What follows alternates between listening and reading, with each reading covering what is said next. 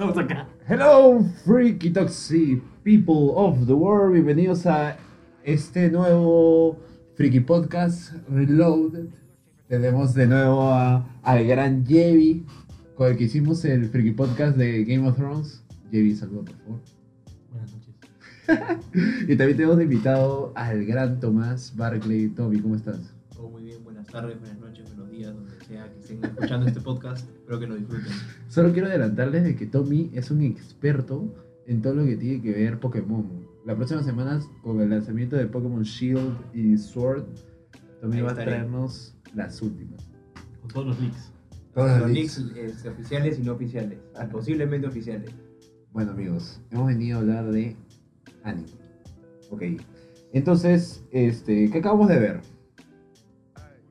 Hemos tenido una maratón cortita. Hemos visto eh, My Hero Academia y nos pusimos al día también en Nanatsu no Taizai. Se vende piscina. Ya, yo creo que tenemos que empezar con My Hero Academia. ¿Estamos en qué? ¿El tercer capítulo? Sí. De la nueva temporada. De la Cuarta cuarta, temporada. temporada. De la cuarta temporada, ya. Como modo de resumen, ¿qué pasó en la tercera temporada? No nos acordamos ahora. A ver, ¿Qué pasó? Ah, bueno, este. Ya, la mecha de All for One con One for All. esa fue la ¿Cómo central. Esa fue la ¿Esa central. fue tercera temporada? Sí, esa fue tercera temporada, la mecha de, de Deku contra Mu- Muscular que este, se revientan los brazos. Gran Eso es la tercera temporada. Eso es la No, tercera esa no es temporada. la cuarta temporada. Es No, la ¿qué estoy hablando? La cuarta estamos viéndola ahorita. Y Deku ah, este, empieza a ver el shoot style por esto de que la- los brazos los tiene destrozados. Es verdad. Claro, esa es la primera, esa es la primera mitad de la temporada. Claro, esa es la primera Y la mitad mitad de la temporada. que se llevan a Bakugo y por el querer rescatarlo hacen toda esta movida de los héroes. Y aparece All Might, que es la cabeza de los héroes, obviamente. Y se enfrenta a, a All for One. Uno- One for All for One. Y se enfrenta y bueno, lamentablemente pierde sus poderes y le deja el icónico You are next, eres tú el siguiente a, a Deku. Que en realidad es usado en el primer capítulo de esta cuarta temporada. medio Con este episodio me relleno que hasta han salido memes diciendo de que este fotógrafo en un capítulo descubrió todo el secreto de Deku y los demás compañeros que viven con él como que Un nunca año- se Un enteraron. año, un año viviendo con No, él. y eso, no sabe. eso también parece siempre raro, ¿no? O sea, Bueno, Baku sospechaba. ¿no? Bakugo Y- sospechaba porque ya lo conoce de siempre. Dice: Este nunca ha tenido eh, Quirk. quirk, don, y de la nada tiene. Y no, y aparte asumo de que deben existir personas con un quirk muy parecido al de, al de All Might, ¿no? Porque si no, cualquiera diría es que, o sea, si son tan únicos, los relacionarían al toque, ¿no? Claro, es que también creo que hay características un poco más físicas del quirk de Deku. O sea, de cómo se manifiesta en él, por ejemplo, los rayos verdes en, en el Full Cowl y todas esas cosas. Este, por ejemplo, All Might no tiene todos esos rayos, esas, Claro. esas iluminaciones en el cuerpo, solamente golpea y está. Deku tal vez por la canalización del poder y salen esos rayos. Bueno, este, para como que decir algo, adelantando, no vamos a hablar de spoilers, acá estos dos malditos ya leyeron todo el manga. o Yo están no he leído todo el manga. Yo sí Ya, pero están actualizados, malditos. Yo estoy al día. Ayer justo salió un capítulo muy, muy interesante que, que habla de, de básicamente explotar las habilidades de, de los héroes, ¿no? de los, bueno, de los estudiantes de héroes. Bueno, ¿qué cosas hemos visto hasta ahora? Una cosa que me pareció súper interesante que vimos el otro día es que ahora la pela este, que salió la primera película es canon. Claro, porque por ya menciona- Shield, porque ya menciona a David. canon. Ya, eso, ¿qué implica? Yo creo que uno es por la hija de David. Que yo creo que puede jugar un papel fundamental más adelante. Aunque creo que, bueno, no sé si en el manga aparece y no quiero saberlo tampoco. Este. Pero ¿qué más? O sea, nada más en realidad, ¿no? No, usualmente las películas de anime no tienen, de lo que yo sé, no tienen mucha relación con, No, con son sé. Son y como muy una que otra. ¿no?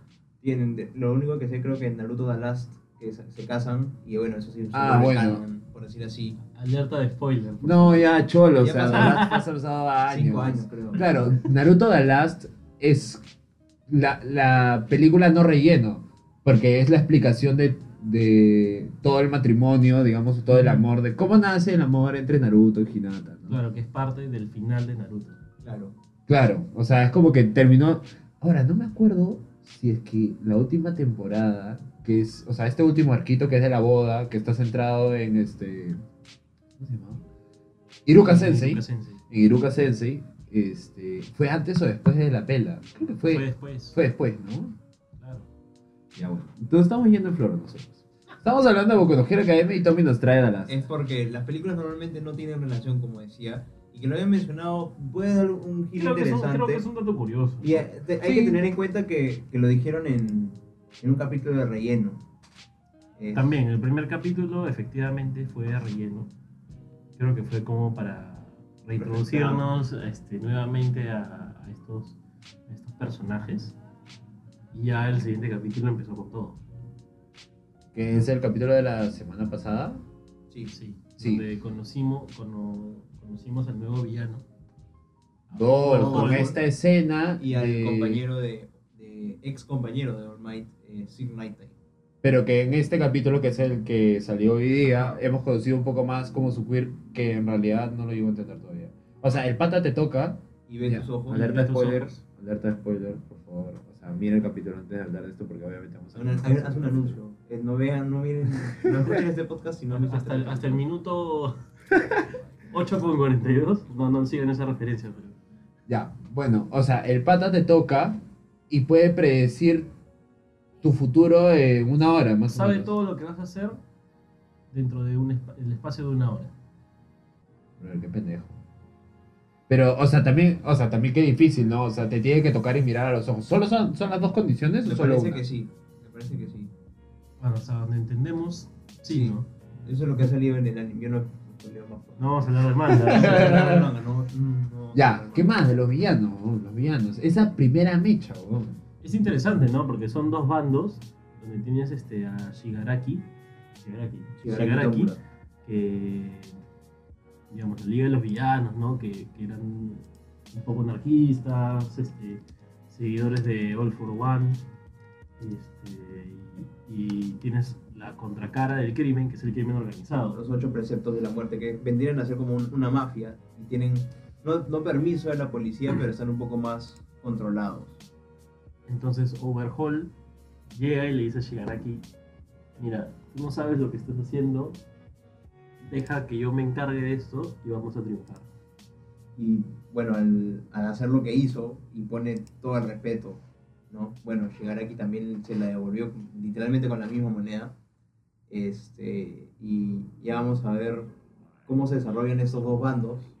Este, yo creo que, bueno, y sé también que Overhaul va a tener un papel más importante, pero no, no, se, no se deja de lado eh, el papel de, de la Liga de los Villanos. ¿no? Digamos que Overhaul va a ser el villano de esta temporada, ¿no? Sí, es el villano de, de la temporada, de todas maneras. ¿Esta temporada va a tener, va a ser mitades o completa? Te mentiría, no sé cuántos capítulos. Yo Normalmente dicen cuántos capítulos son, pero no sé cuántos hay. Yo creo, yo tengo una idea hasta dónde va a llegar por lo que he leído en el manga, que creo que sería un buen punto de corte, pero no estoy muy seguro hasta exactamente qué parte va a llegar. Ahora, otra cosa, hablemos del Will de Overhaul. Es medio, se parece mucho al de este, ¿cómo se llama? El de Shigaraki. Justo de como Shigaraki, te ¿no? explicaba la semana pasada, no solamente es desintegrar. Este, si buscas overhaul en internet, la palabra es rearmar cosas. Y su quirk es tocar algo, por ejemplo, la mesa en la que estamos apoyada- apoyados, y la puede descomponer en sus partes y dejarla así, como rearmarla de otra forma. Ya. O coger dos objetos y combinar estas, estos, las componentes de, de estos dos objetos, o, o incluso personas. O solo tocarlo con un dedo. Eso es todo lo que... Alerta de spoiler. O, o sea, manipula la materia, Sí, básicamente. básicamente manipula materia. Brother, es pendejo, pero. Bueno, ya. Entonces tenemos la presentación de el villano que, digamos, que impone respeto y todo con su clan y medio que humillando a, al de este. al- al-. Y a la Liga de los Villanos en general. Y una cosa que me parece interesante, que creo que, y yo les di- comparto esto desde el capítulo de relleno, que no me parece tanto de relleno, porque el capítulo de relleno se centra en el momento que All Might, eh, cuando después de, de vencer a All for One, eh, señala y dice como que Es tu turno. es tu turno. Claro. Entonces, digamos, yo creo que la temporada, por lo que yo veo, va a estar centrado y lo que ya estamos viendo de lo que se está tratando, el papel de Deku y este, encontrando su propia identidad como este héroe, ¿no? Sí. Eh, Sí, porque... De todas maneras, ¿no? Y creo que ya empieza, desde conociendo un poco más la historia, de que él no era el heredero. Y como vimos en el capítulo anterior, este, que Mirio le pregunta, ¿y tú por qué quieres ser héroe? Y se le vienen todas las imágenes de All Might y creo que una imagen que le dice, "Tienes- estás pensando mucho como yo. Y empieza a pensar un poco más como él y le dice otra visión que ahora no, no recuerdo muy bien. Ajá, Que, que, viene, que en realidad viene de un proceso desde la temporada pasada, cuando Deku comienza a entrenar el full cowling. El shoot style. El shoot style, perdón. Claro. Porque ya de por sí, Might le dice, estás intentando ser como yo y no eres yo, tienes que ser tú. Ujú. Y ahí es cuando comienza a desarrollar el shoot style no las piernas, ¿no? Claro, porque digamos O sea, que, que- finalmente parte su brazo está destruido. Claro, aparte de la necesidad de, de usar el brazo, pero ya lo lleva a ser distinto y a, y a- y a- y a comenzar a ir por su propio camino, ¿no? Ujú. Y eso es algo en verdad súper interesante porque en verdad hemos tenido tres temporadas de un Deku que, claro, todo el mundo tiene a All Might como que arriba, arriba. Es como que era, era el número uno finalmente, era el modelo para todo el que quería ser héroe. Y Deku era uno más de ellos, ¿no? Y Deku al heredar el este, One for All, siente la- esta responsabilidad de ser el nuevo All Might. Ujú. Pero finalmente no, ese no es su papel. No, su papel ahora es un ser un estudiante, en realidad, y aprender todo lo que pueda. Este, algo que te puede decir muy chiquito el manga, él sigue aprendiendo. O sea, no es que en el manga lo que yo estoy ya es este top, sigue aprendiendo y va a seguir aprendiendo, me parece. Ya. Ahora, creo que, no, no sé qué piensan ustedes, este, creo que esta temporada nos vamos a centrar mucho más, mucho, mucho más en la relación Deku-Mirio. Y vamos a dejar un poco más de lado este, a personajes como Bakugo, Todoroki. Claro. eh, Tomando en cuenta que ellos dos justo fueron los únicos que, que No desaprobaron el, el examen de la el licencia. examen de la licencia, tienen un pequeño arco este, donde tienen el, Tienen el examen. el para sacar la examen licencia. este, para sacar la licencia, pero es un examen de recuperación junto con todos los demás que jalaron, que son el que bota aire, no me acuerdo cómo se llama, Isam, no me acuerdo. Ah, claro, claro, ya me acordaba. El de los tornados, este, si puse buscar su nombre para no quedarme en el aire. Y, y bueno, es todo eso, pero obviamente, como tú dices, los papeles principales lo tienen este, Deku y Mirio. Sí, y, y bueno, creo que también hay un, hay un, par de, un par de compañeros de clase que también van a tomar mayor protagonismo, a diferencia de, de- de las temporadas pasadas donde había un- una repartición más equitativa de, de protagonismo. ¿no? Claro, Creo por eso ahora- mismo de los campamentos y todo eso, que todos iban, ahora como están centrados en las eh, residencias, eh, solamente algunos van. Claro, ya, ya nos dan una pista este capítulo Claro, de diciendo son. este, Todoroki va a ir a, va a ir a hacer sus prácticas. No, Todoroki va a... No, va, To- va, a- va a al- al- no, Todoroki no, este, Tokoyami. Tokoyami, perdón. Gran personaje. Este, y O- Ochako, Y, y Floppy. Froppy y, y Kirishima también los han llamado ¿no? para una reunión. Entonces, más o menos ya nos, van a- nos están dando pistas de, de quiénes van a tener más protagonismo esta temporada. Ahora, no podemos olvidarnos el final de la tercera temporada, que es la presentación de Mirio a todo dar, ¿no? O sea, se enfrenta a toda la clase A y el único que... Le hace algo. ¿eh? Perdón, estoy con tos. Eh, el único que como que no lo... Logra engañarlo. ¿ah? Logra leer su, su, su truco. Logra darse cuenta de lo que está haciendo. eh, de- Es Deku. Y él se da cuenta también de eso. Ahora, en el capítulo de hoy día, y creo que ya se habla un poco de. Se habla de esta temporada de el verdadero heredero, el heredero de All Might.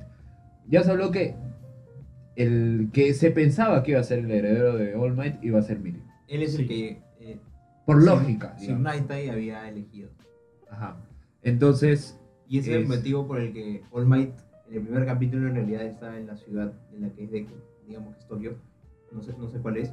Digamos que él, eh, All Might está en esa ciudad porque le dijeron, el director le dice, oye, tenemos este alumno que es brillante, de tercer año, Chequéalo, este, porque chequéalo". creemos que puede Ajá. ser el heredero. Y en de- su primer día en la ciudad conoce a Deku y se enlaza todo. Y ahí como que de un- en una, una acción lo convenció. No, y, y es part, y es la razón en realidad por la que All Might no quiere hablar con este, Sir Nighttime. Y aparte de otras que van Aparte a de salir. otras, ¿no? Pero es un, es, fue un punto de quiebre en su relación también. Claro, ahora. Este. Ya me olvidé que les iba a decir. Estamos, les había preguntado algo sobre esto, sobre Emilio. Su papel protagónico en esta temporada. Sí. Sí, Eh, o sea, vamos a ver cosas interesantes. Hablemos del quirk de Emilio. Es permeabilidad o pre- penetración, como se lee en los subtítulos. Poco hay que cambiar ese nombre, creo. Sí, sí, sí. En- es per- permeabilidad que básicamente este, se vuelve permeable, o sea, tra- puede atravesar cosas, pero siempre tiene que dejar una parte eh, que esté en contacto con la realidad, o sea, que no esté permeable. Ya. entiendes. O sea, y por eso su, si se mete, si, me- si se mete por completo, Cae en un vacío. cae en un vacío y el vacío lo ocupe de, de nuevo hacia afuera, hacia el mundo real. Y él aprovecha eso y redirige su cuerpo. Es lo que hace en la pelea contra todo el salón.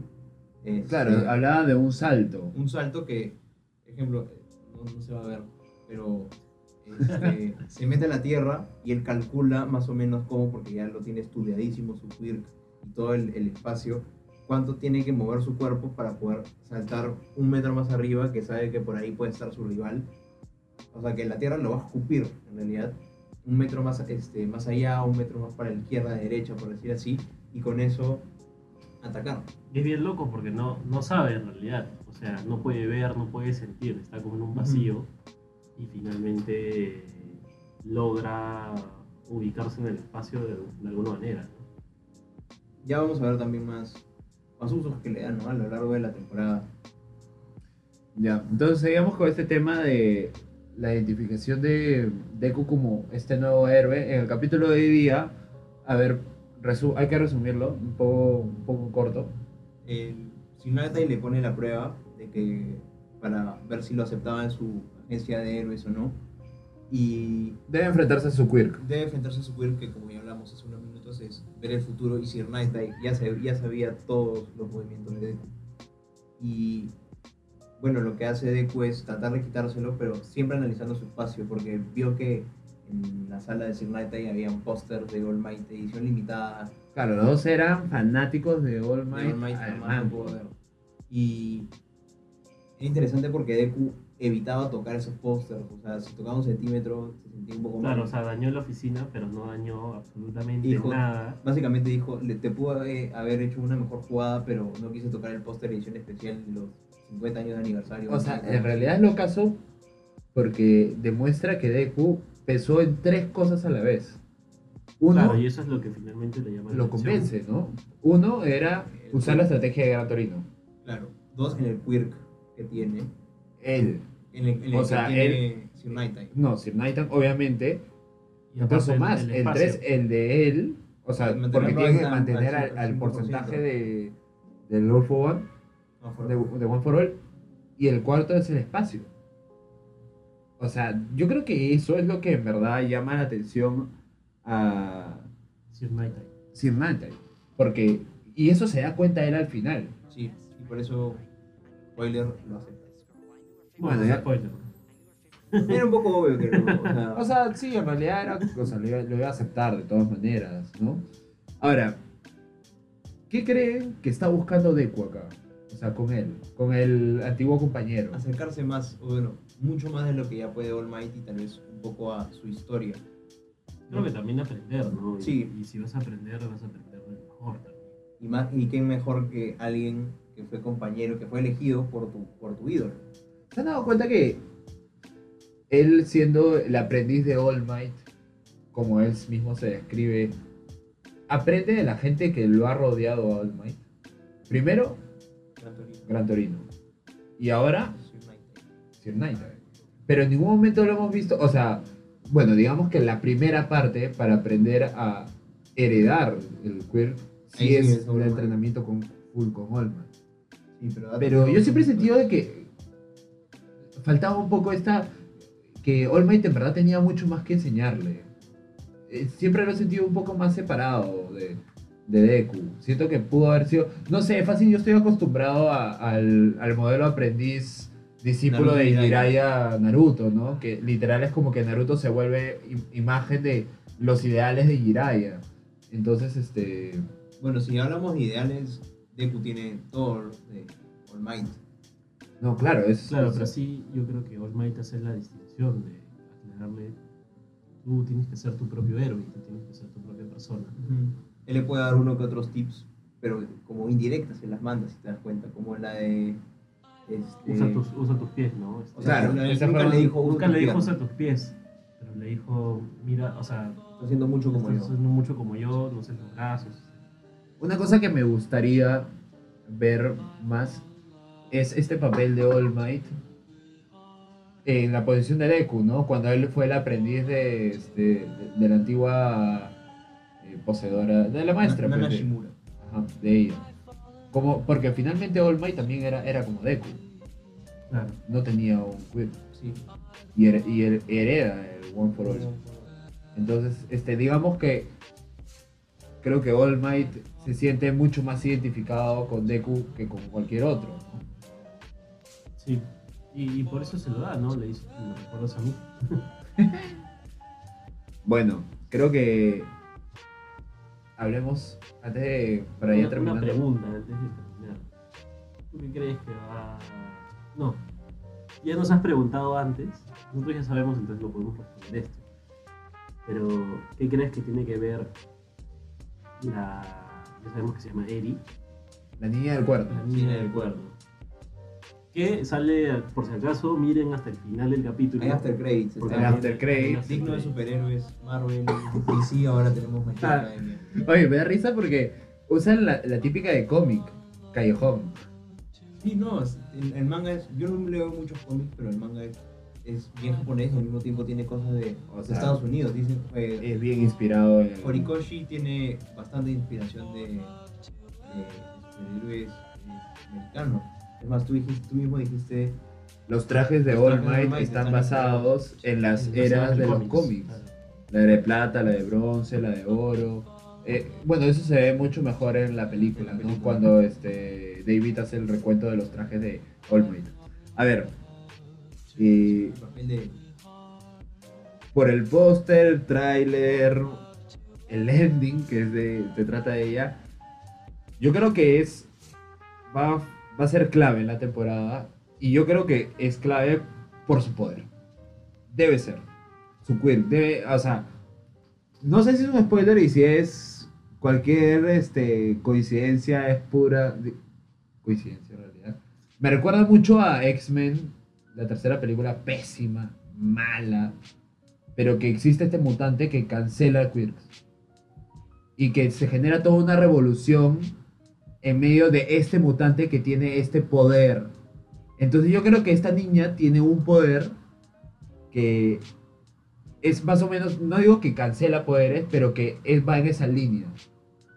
Entonces, este, que va a implicar los intereses de, del huevón de, de Pico, que me acuerdo, Overhaul. de y obviamente de Deku y Mirio y todos los, los héroes, ¿no? O sea, por ese lado. Creo que lo dejamos ahí para explicar. bueno, pero, o sea, fuera de todo eso es algo evidente, ¿no? Que este, esta niña, Eri, va a ser clave, ¿no?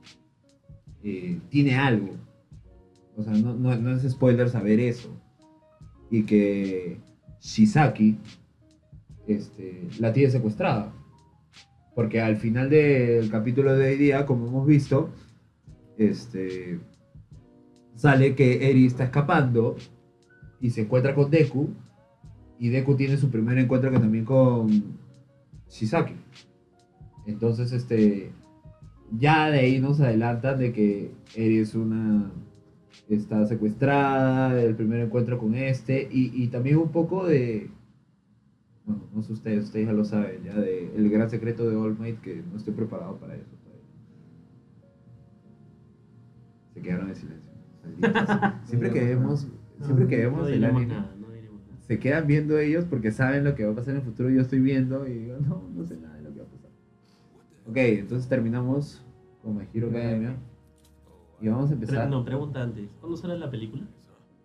Uy, no sé, vamos a ver. Pero la película creo que es este. No sé en qué momento se va. O sea, se va a ubicar temporalmente.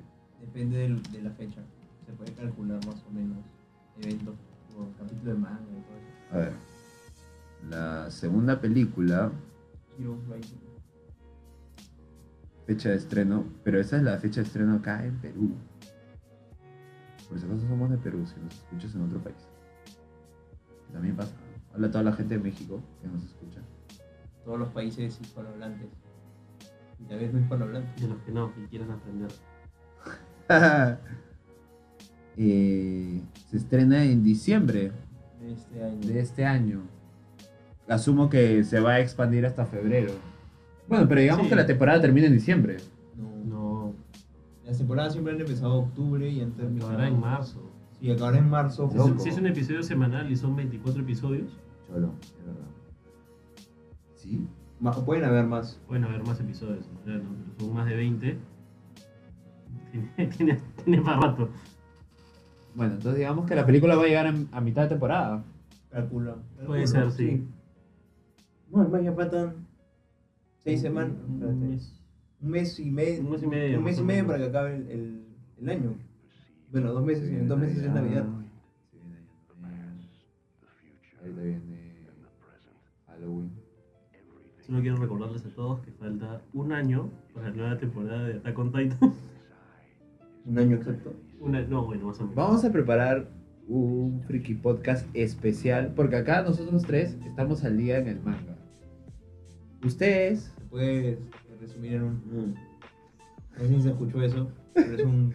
no, de verdad, si ustedes han, han visto el anime y se han quedado en, en lo que se han quedado, de verdad no saben lo que se viene.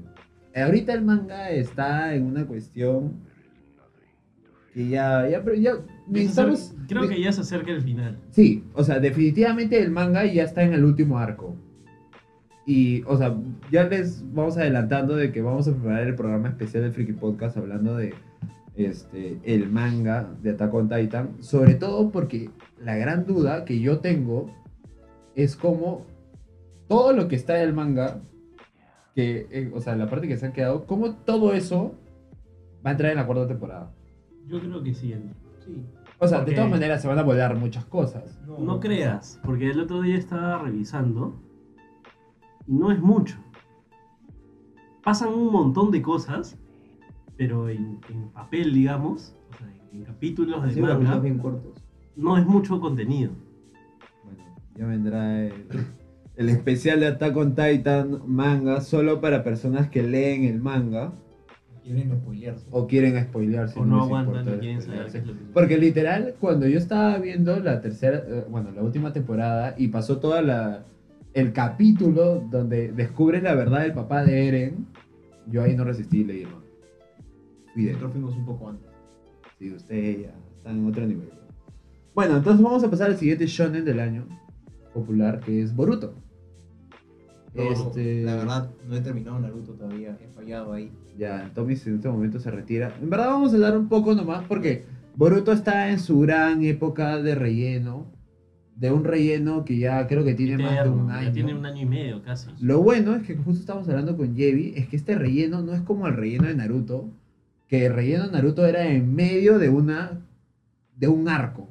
No, es que, bueno, Naruto ha tenido varios episodios de relleno, o sea, Varios arcos de varios, relleno. varios arcos entre, primero el relleno entre Naruto y Naruto Shippuden, que son como también Brother, que se fue casi como... sí. 200 episodios creo, Yo me lo salté. y aparte después los, los rellenos de, de Shippuden, que justo paraban en, en medio de la guerra, claro. en medio de no sé qué, entonces... O sea, tenía los rellenos en medio de la Cuarta Guerra, que eran momentos clave. Pero digamos que ahorita Boruto... Boruto eh, lo que ha hecho es parar en el momento justo como para poder dejar que el manga avance. Y, y que es complicado porque a diferencia de Naruto, el manga de Boruto sale mensual. El manga de Y Naruto era claro, semanal. o sea, si ahorita quisieran, eso se los vamos adelantando porque acá este Yevi y yo también ya leemos el, el manga de Boruto que está espectacular. Que a si diferencia re- del anime. a diferencia del anime, que si en verdad empezaran a animar este el manga de Boruto, se acabaría al en, un mes. Sí, no, en, no sé, 10 episodios. sí, y, y de verdad está muy, muy chévere. O sea, el arco que se viene, que se está desarrollando ahorita en realidad, eh, tiene varias revelaciones. Creo que está apelando mucho a, a la nostalgia. ¿El manga? No, no, el manga no, el anime. Ah, no, yo te estoy hablando del manga. Ah, no, no, no, el arco que se viene ahorita Sí, del sí, manga no. es, No, el anime. es muy bravo. O sea, el anime yo creo que es como que, bueno, tuvieron que crear este Otsutsuki, que no está en el manga.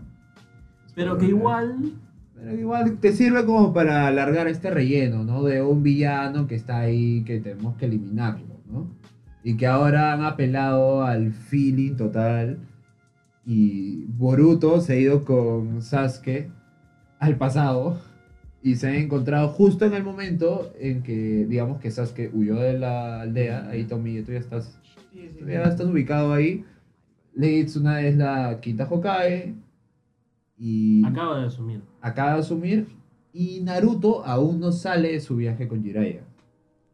Yo de verdad les digo, yo soy un gran fanático de Jiraiya y volver a ver a Jiraiya hermoso.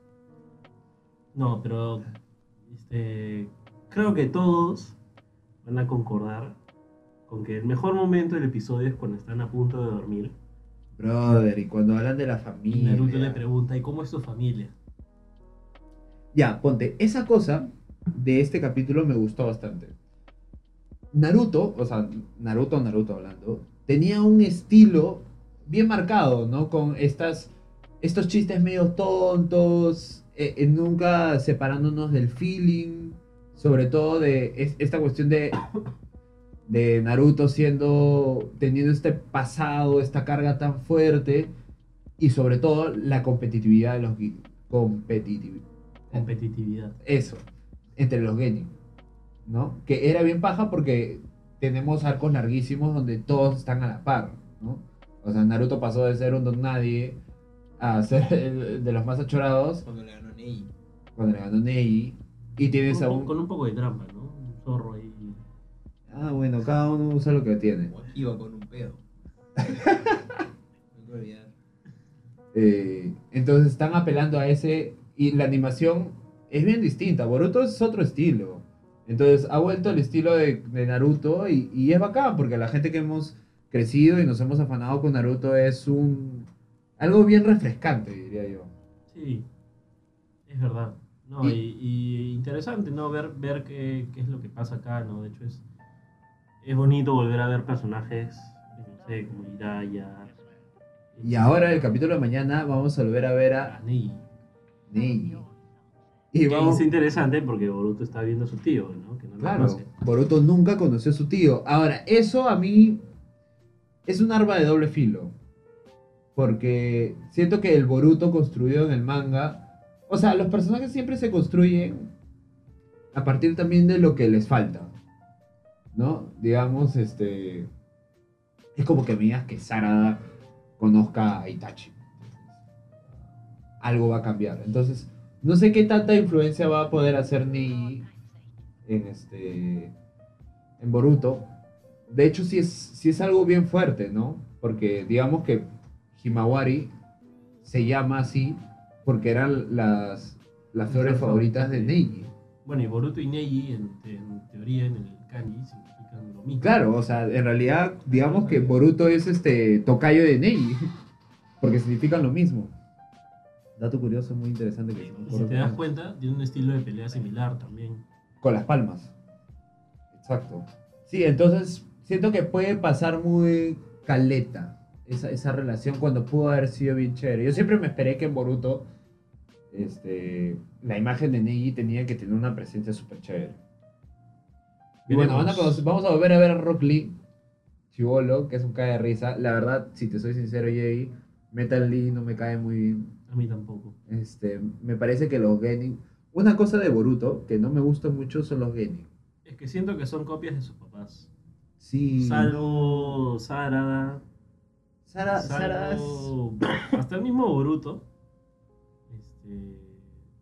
no tienen personalidad en Shikada y Shikamaru 2.0. Es igualito. O sea, no hay nada distinto. Inoin es un poquito dis- distinto, ¿no? Este, pero igual Pero en Naruto. igual, o sea, son personajes sin, ya, sin mucha ponte. personalidad, ¿no? En cambio en Naruto tú tenías personajes muy bien distinguidos, equipos muy bien distinguidos, donde cada uno tú sabías, ah, este es así, este es así, este es así, y cada uno te marcaba de alguna manera, ¿no?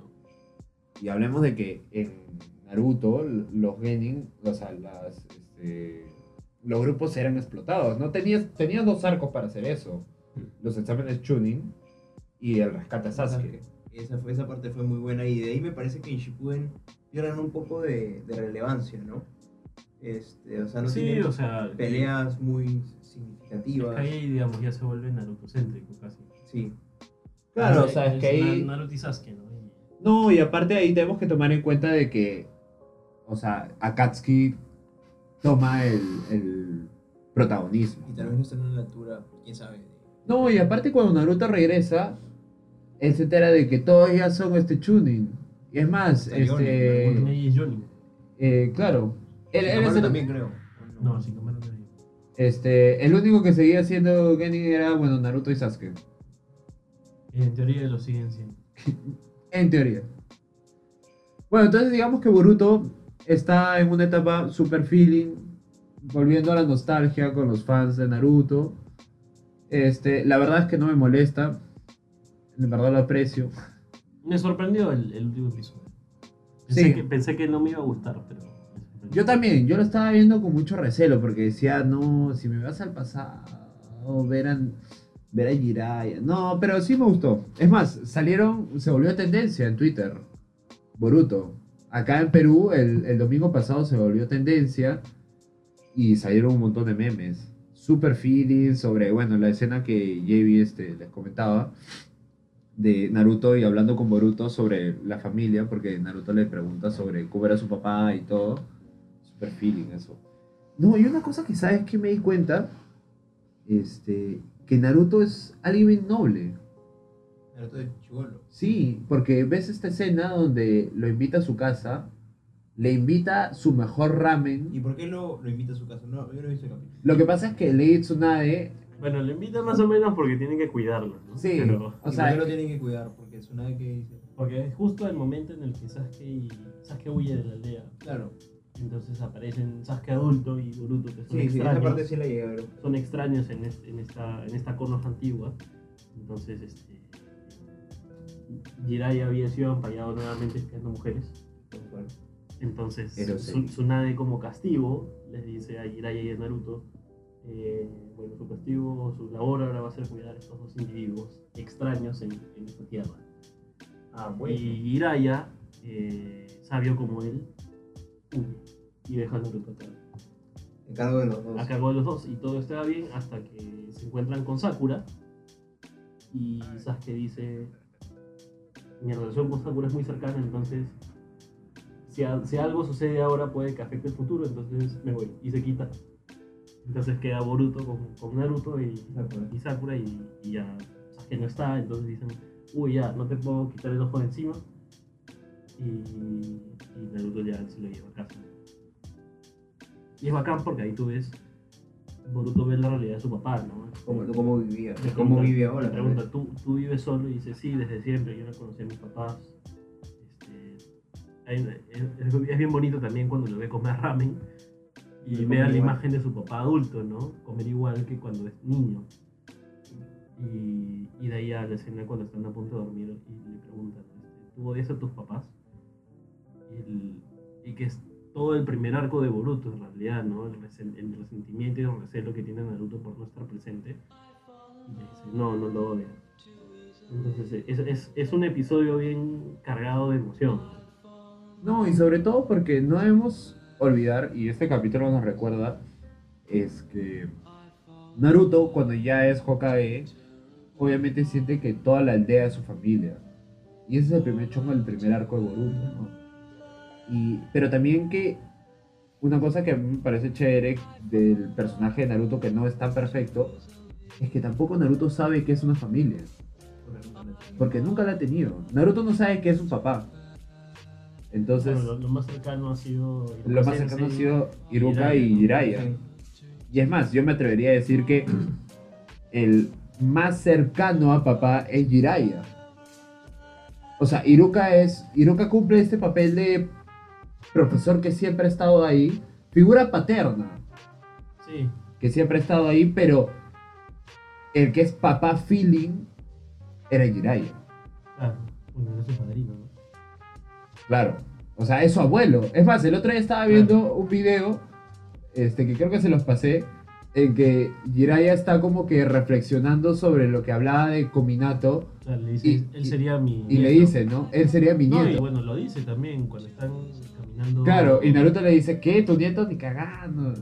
Y ese es súper feeling. Lo voy a subir. Lo voy a subir mañana. Entonces, para los que les gusta Naruto, en realidad, si quieren ver el arco es a partir del capítulo 129. No tienes que saber mucho en realidad antes. Solamente que existe este Otsutsuki que ha Sí, o viajado sea, al pasado. Han habido un par de rellenos interesantes. No vamos a decir que han sido muy buenos. Todo lo de Shukaku también es relleno. Sí, todo, Sí. todo el arco anterior del Chukaku, eso ha sido bacán Mira. porque hemos podido ver a Shinki, que es un personaje interesante. el hijo de Sí. Este, Que en realidad es un chuchón el huevón. O sea, controla este el, el metal, el metal. como el tercer se cae. como el tercer cae. O sea, digamos que en realidad, ah, en la línea del manga, después de la mecha con los Otsutsuki y que Naruto consigue este, la marca de karma, Boruto. Boruto, perdón, a partir de eso todo ha sido relleno. Sí, claro. Y eso ya lo tiene en el anime. La marca está de cama. Sí, eh, ha aparecido un par de veces. Hay un arco de relleno de este. ¿Cómo se llama? El maestro de Boruto, discípulo de Naruto. Konohamaru.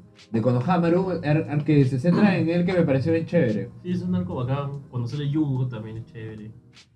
Eh, pero bueno, ya, en realidad no nos vamos a extender en Boruto porque el relleno es un relleno interesante. Si te gusta Naruto, míralo. Pero creo que el relleno en el que está ahorita, para los fans, es feeling y chévere. Sí. Entonces, este, bueno, ese es el segundo shonen. ¿Cuál es el tercer shonen de la noche?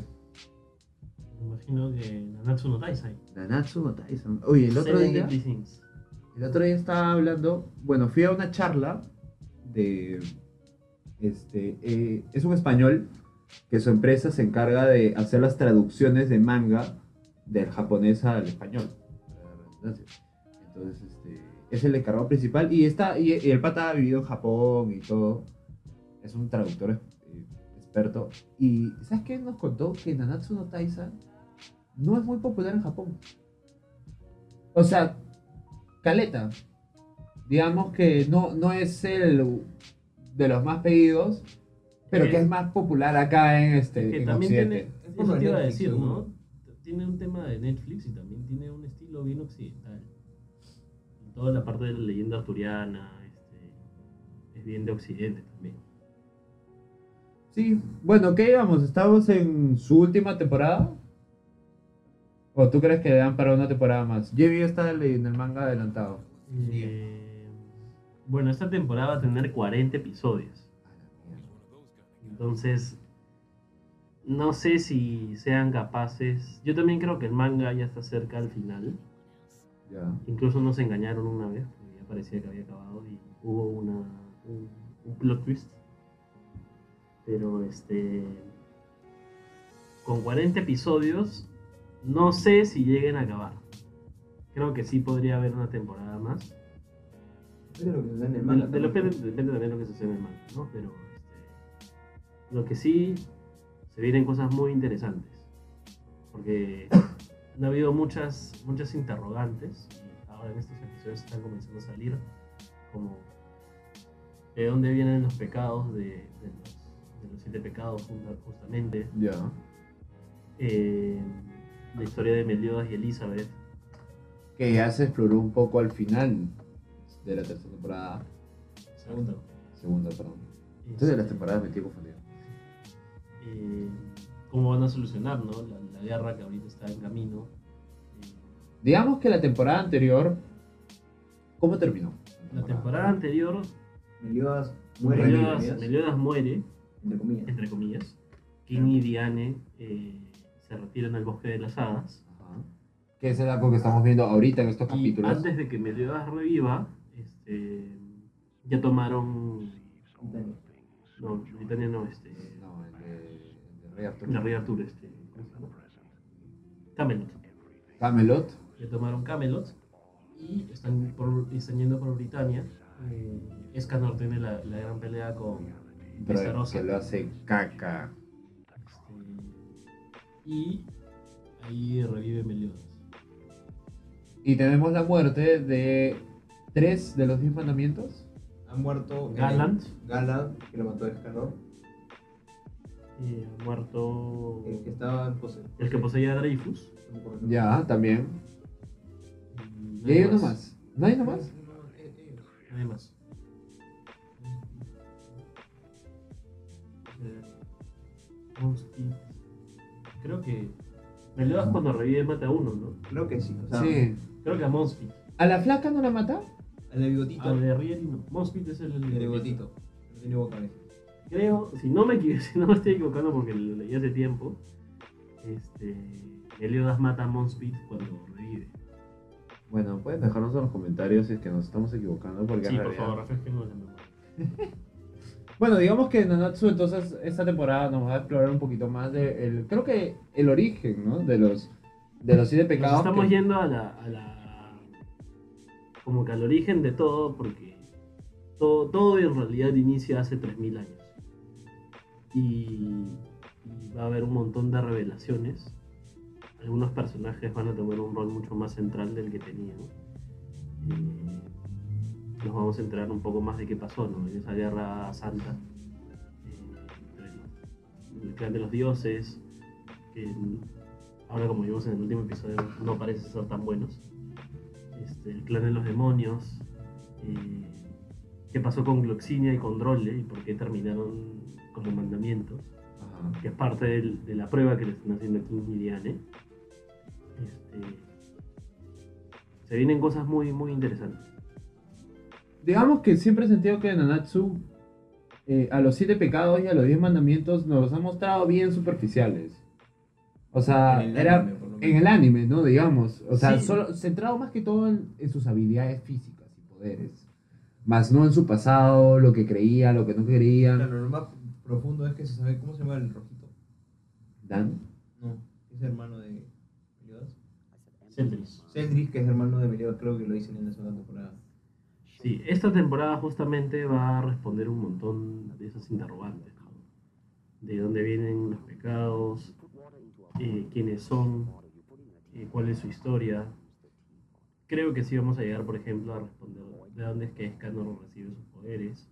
Entonces le estaba preguntando a Yevi eso de que no entendía cómo es Canor tiene tanto poder. eh, de dónde vienen también este, Merlín. o qué pasó con los arcángeles.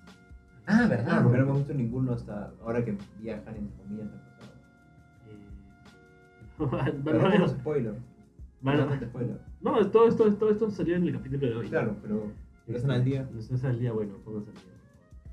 Este, van, a, van a ver un, mon- un montón, todas esas preguntas que hemos tenido, ¿no? De cuánto, cuánto realmente, cuál, cuál realmente es el poder de Meliodas, por qué Elizabeth tiene estos poderes de curar. Este, ¿Qué nos ha adelantado en, el, en, el, este, en la última temporada? Claro. De por qué Meliodas revive. Y, y, y- y hay toda esta como que conexión eterna con, con Elizabeth. Sí, y nos vamos a enterar de dónde viene todo eso. Bacán, o sea, si les gusta Nanatsu, en verdad esta temporada creo que va a estar muy chévere, ¿no? Y ahora finalmente, como para ya no hacer este podcast tan largo, porque en verdad ya no sé cuánto tiempo estamos hablando, y si han llegado hasta este punto, bravazo, y si no, también bravazo. Vamos a poner este, timestamps. No, este, este va a tener musiquita de fondo. Eh, hay dos shonen de los cuales les queremos hablar concretamente, así cortito, ¿no? Que creo que han sido, a mi parecer, de los mejores shonen que va del año. Revelaciones. Este, que me parece que ha tenido arcos mucho mejores desarrollados. O sea, si los comparas con Boruto, que digamos que es que es Demon Slayer y Doctor Stone. Este, en concreto, se las pongo como que medio de resumen. Demon Slayer trata de un chico que es cazador de demonios. Todo comienza desde que un demonio mata a su familia, condena a su hermana, su hermana es un demonio y la misión de este chico es Era su querer hermana. Recuperar a su hermana. recuperar a su hermana, que su, que yo he visto, porque yo no he visto todo. su hermana quiera o- que vuelva a ser humana, ¿no? Empecé bien el primer capítulo. Ah, ya. Y ahí dije, no, tengo que estudiar. Que. No, no vamos a hablar más de eso, so- solo como para introducir. No, algo importante, la animación Es espectacular. es espectacular. De verdad, esa es una cosa que yo les digo para que vean Demon Slayer. Este, la animación de, la, de las batallas, En general, o sea, de, en de general, me, me parece que está mucho mejor construido. Le han dado mucho más trabajo que a un shonen en general.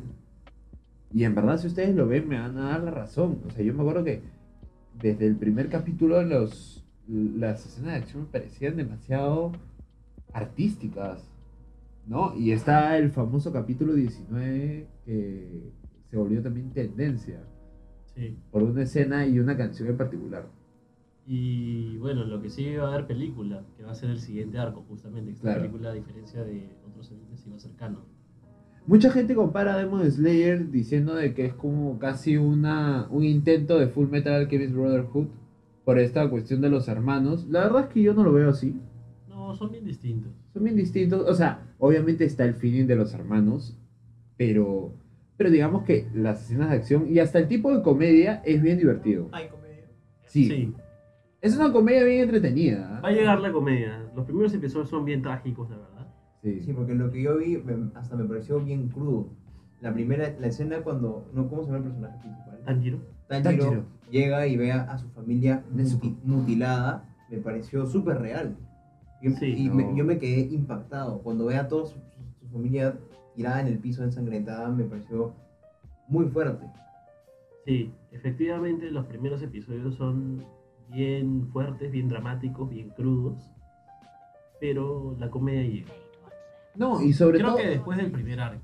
Sobre todo creo que este, desde el inicio te plantean la oscuridad del universo en el que viven estos personajes, ¿no? Con, con la amenaza existente es, que siempre está ahí, que son los demonios. Sí. Entonces, este...